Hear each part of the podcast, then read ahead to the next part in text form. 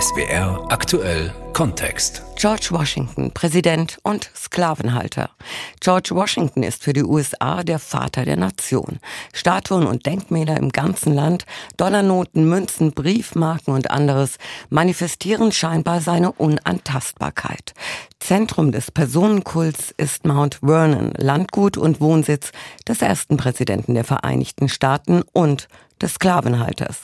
Diese Seite des Nationalhelden wurde bisher ausgeklammert.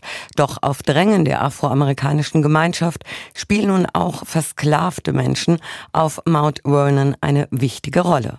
Michael Marek und Anja Steinbuch waren für uns dort.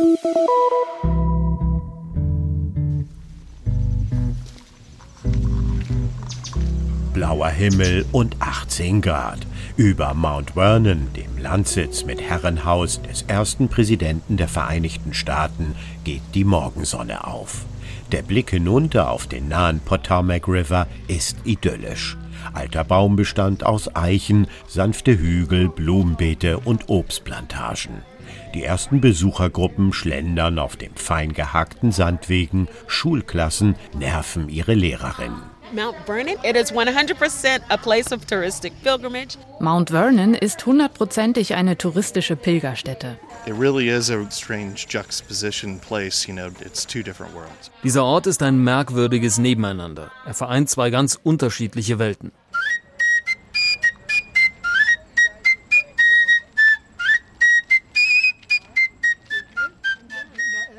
Vor der Covid-19-Pandemie pilgerten jährlich eine Million Menschen zu diesem nationalen Heiligtum, das nur 20 Kilometer südwestlich von Washington, D.C.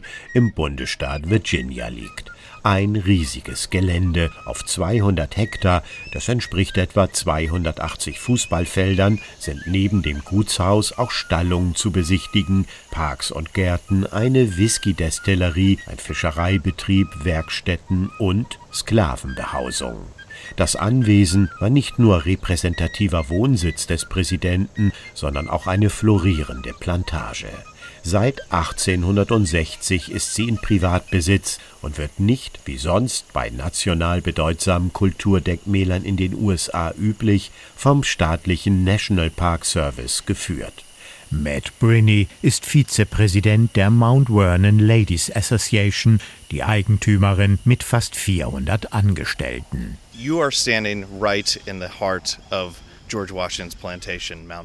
Wir befinden uns hier im Herzen der Plantage von George Washington, Mount Vernon. Links liegt der obere Garten, ein Lustgarten. Etwas weiter hinten rechts werden Gemüse und Obst angebaut. Dort ist noch ein runder Rasen vor dem dreigeschossigen Herrenhaus im Kolonialstil. Nicht so groß wie ein Palast in Europa, aber es hat immerhin 21 Zimmer. But it's a 21 room mansion. 1754 pachtete der ehrgeizige Landvermesser und Autodidakt George Washington das Anwesen, bevor er es Jahre später kaufen sollte und zu einem repräsentativen Landsitz erweiterte. So Washington always thought of himself as a farmer first. Washington sah sich selbst in erster Linie als Landwirt. Sicherlich war er der erste Präsident der Vereinigten Staaten, ein General, der die Kontinentalarmee anführte, also die Armee jener 13 Kolonien, die im amerikanischen Unabhängigkeitskrieg gegen die Armee des Königreichs Großbritanniens kämpfte. Er war überzeugt, dass die amerikanische Landwirtschaft die beste der Welt sein könnte. Dafür testete er neue landwirtschaftliche Methoden. Weil Washington nie eine höhere Schule besucht hatte und Autodidakt war, ließ er sich Bücher aus Europa, aus England schicken, informierte sich über Fruchtfolgen, die hier in den Kolonien noch nicht so bekannt waren.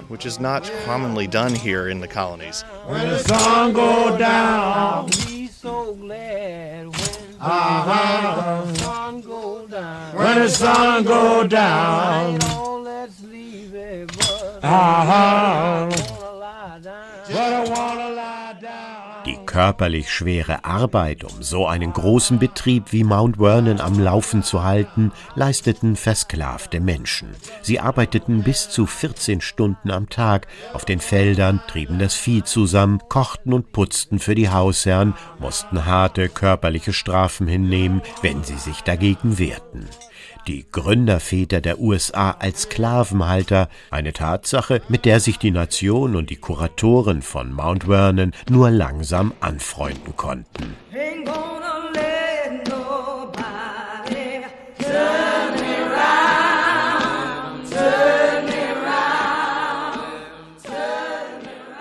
Thomas Jefferson, James Monroe, Andrew Jackson, Ulysses S. Grant und eben George Washington. Zwölf von 18 US-Präsidenten zwischen 1789 und 1877 waren Sklavenhalter. Damals war die Sklaverei eine Institution, ein System der Ausbeutung, der Ungleichheit, in dem man Menschen wie Eigentum besaß und sie mit körperlicher und seelischer Gewalt unterdrückte, ein System, das Menschen wie George Washington rechtfertigten, obwohl sie wussten, dass Sklaverei moralisch falsch war, erklärt Matt Brinney und beschreibt die Struktur der Plantage. Das Anwesen war eine funktionierende Farm mit Nebengebäuden, Küche und extra Eingang für die Diener. Ein Haus für Gärtner, ein Salzhaus, ein Haus zum Spinnen von Flachs und eine Schmiede. Und es sind die Spuren der Sklaverei zu sehen. 317 Sklaven arbeiteten auf der Plantage. Indem wir Gebäude und Gegenstände erhalten, können wir die Geschichten von damals erzählen. Besucher sollen das Gelände erkunden. Es ist eine Kleinstadt für sich.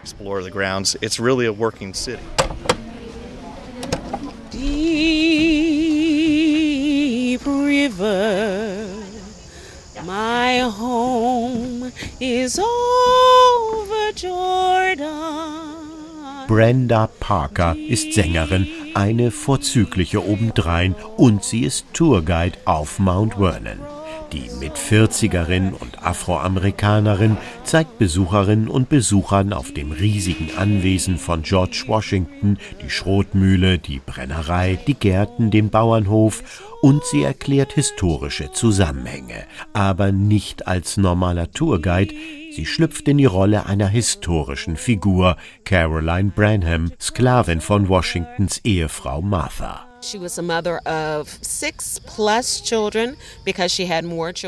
Sie war Mutter von mehr als sechs Kindern weil sie wohl noch mehr Kinder hatte als die, die auf Mount Vernon lebten. Sie war verheiratet mit Peter Hardiman. Aber eine Eheschließung zwischen versklavten Menschen in Virginia war illegal. Ihr Lebensbund war rechtlich nicht anerkannt. Damals hieß es, Eigentum darf kein Eigentum heiraten. Verstehen Sie?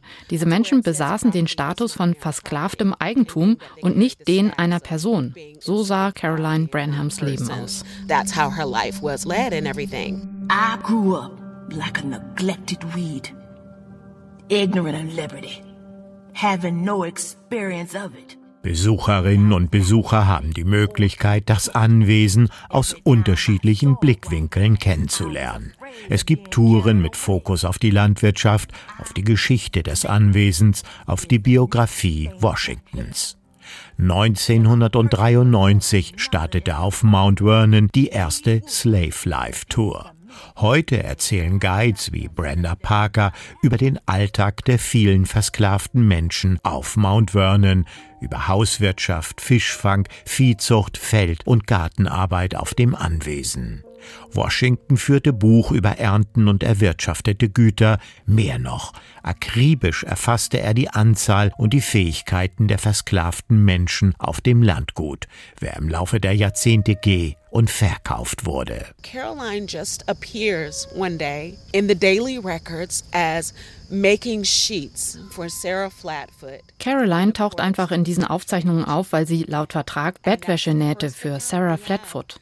Und das ist die erste Urkunde, die wir von Caroline Branham haben. Ich habe wegen der Aufzeichnungen herausgefunden, dass Caroline Branham eine Haussklavin war.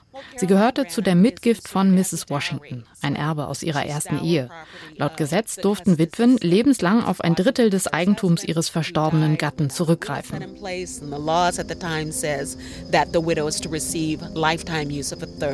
of the movable property. When Israel was in Egypt's land, let my people go.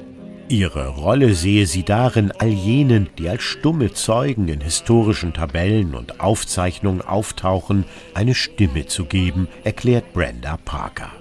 Denn einige Familien waren auf Mount Vernon über Jahrzehnte und Generationen versklavt, ohne dass die Geschichtswissenschaft irgendeine direkte Äußerung von ihnen gefunden hat. Was machten diese Familien, die hier lebten, angesichts des Schreckens und der Unterdrückung der Sklaverei? Sie bemühten sich, ein quasi normales Leben zu führen, zwischen Rechtlosigkeit und Willkür, so Brenda Parker. I can talk about how these persons whom we identify as being human beings they weren't identified as human beings, but they were considered as movable pieces of furniture. You take them here, you take them there, you will them, you pass them on. Ich kann über diese Personen sprechen als Menschen. Damals galten sie nicht als Menschen, sie wurden wie Inventar registriert. Sie wurden wie Möbelstücke mal hier und mal dorthin geschoben. Man konnte sie einfach weiterreichen.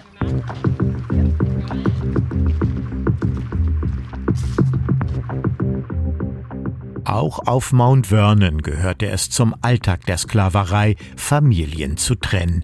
Das war keine Nebensächlichkeit, sondern eine unmenschliche Maßnahme, wenn die Kinder eines Paares verkauft, Ehen auseinandergerissen wurden. Historikerinnen und Historiker haben errechnet, dass bis zum Bürgerkrieg 1860 etwa eine Million versklavte Menschen in den Nord- und Südstaaten verkauft wurden. Das bedeutete, etwa ein Viertel aller Afroamerikaner amerikanischen Ehen wurden zerstört, Kinder von ihren Eltern getrennt.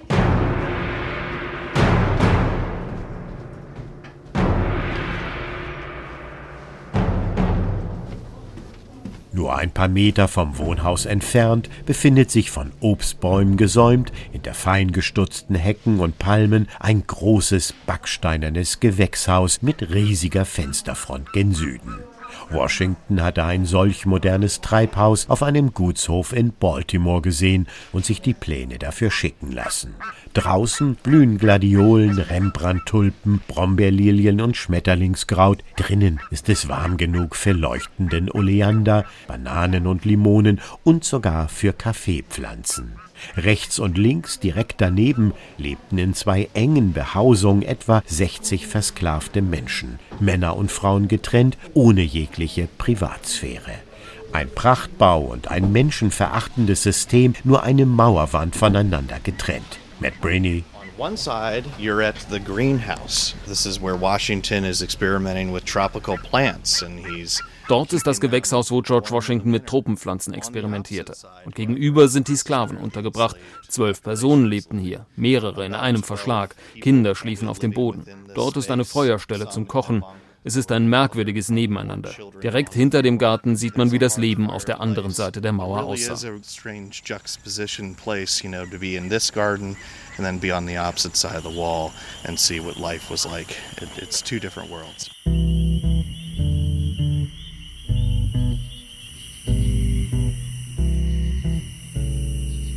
Matt Brinney führt an Weidezäunen entlang in Richtung des Potomac-Flusses.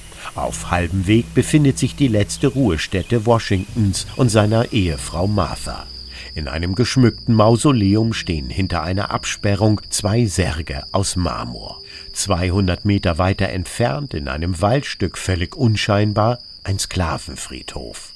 Bis 1860 wurden hier mehrere hundert Afroamerikanerinnen und Afroamerikaner anonym beigesetzt.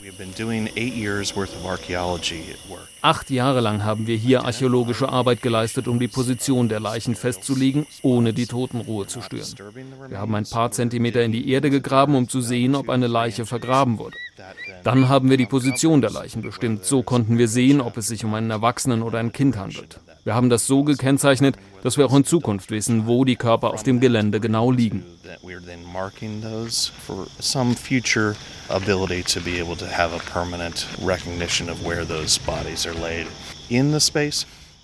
George Washington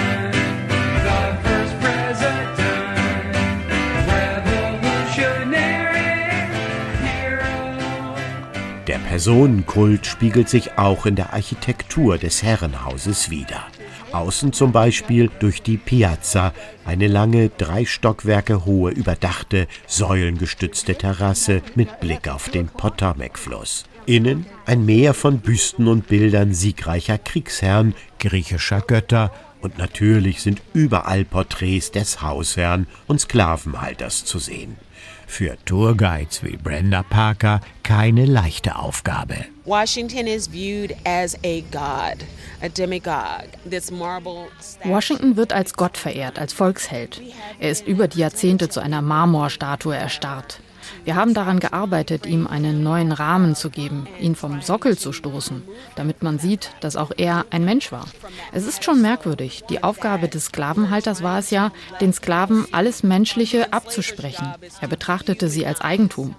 Und hier stehen wir, einige hundert Jahre später, und versuchen George Washington menschlichere Züge zu verleihen, damit wir von ihm lernen können, von seinen Urteilen, von seinen Entscheidungen, von seinem Umfeld, von seinen Fehlern und von seinen Erfolgen. Learn from his choices, learn from his environment, learn from his mistakes. Learn from his successes. Weniger Personenkult, mehr ungeschönte Aufarbeitung. Die afroamerikanische Gemeinschaft fordert das für Mount Vernon seit Jahren ein. Sie sieht bis heute ihren Anteil am Aufbau und am Erfolg der USA nicht angemessen gewürdigt. Mit Hilfe von Brenda Parker und anderer afroamerikanischer Tourguides versucht die private Betreiberstiftung der Mount Vernon's Ladies Association ein neues Kapitel in der eigenen Geschichte aufzuschlagen. Doch noch immer stehen hier im Vordergrund der Bauer, Soldat, Staats- und Ehemann George Washington. Der Sklavenhalter wird erwähnt, die Brutalität der Sklaverei aber bleibt eigentümlich blass. Jens Vogel stammt aus Deutschland, arbeitet in Virginia und bemüht sich, Washington in seiner Doppelrolle wahrzunehmen. Man wusste, es gab Sklaverei und wie das so in der Gesellschaft lief, aber in welchem Ausmaß das war oder dass Washington selber Sklavenhalter war, wenn man drüber nachdenkt, war das eigentlich logisch. Wo soll der Reichtum herkommen? Jetzt hier wird es einem noch bewusster, weil es hier auch mit dem Mahnmal, aber auch mit den ganzen Gebäuden, wo die gelebt haben, gearbeitet haben, da wird erst klar, was für eine Welt um diesen Kern der Familie Washington war, die da gelebt hat und das ermöglicht hat. Und das öffnet nochmal andere Blickwinkel. Für Matt Brinney von der Mount Vernon Ladies Association bleibt Washington ein Nationalheld, dessen Leben von Widersprüchen und Veränderungen geprägt war. Für uns, die Mount Vernon Ladies Association, ist es wichtig, dass wir weiterhin diese Geschichten erzählen, damit sie nicht verloren gehen. Dadurch, dass wir Orte wie diesen haben, in denen wir die Landschaft erhalten, sie zugänglich machen, können wir die Geschichten der Sklaven teilen. Denn sie erbrachten die Arbeit für die Familie Washington, um die Fundamente für die Gründung unserer Nation zu schaffen.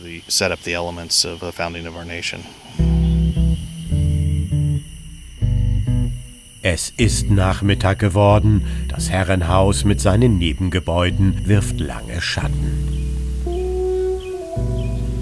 Das Nebeneinander von leuchtendem Heldentum und finsterer Sklaverei, dem Streben nach Freiheit und der Brutalität der Zwangsarbeit ist spürbar auf dem Landgut Mount Vernon vor den Toren der US-amerikanischen Hauptstadt. George Washington, Präsident und Sklavenhalter. Das war SWR aktuell Kontext von Michael Marek und Anja Steinbuch.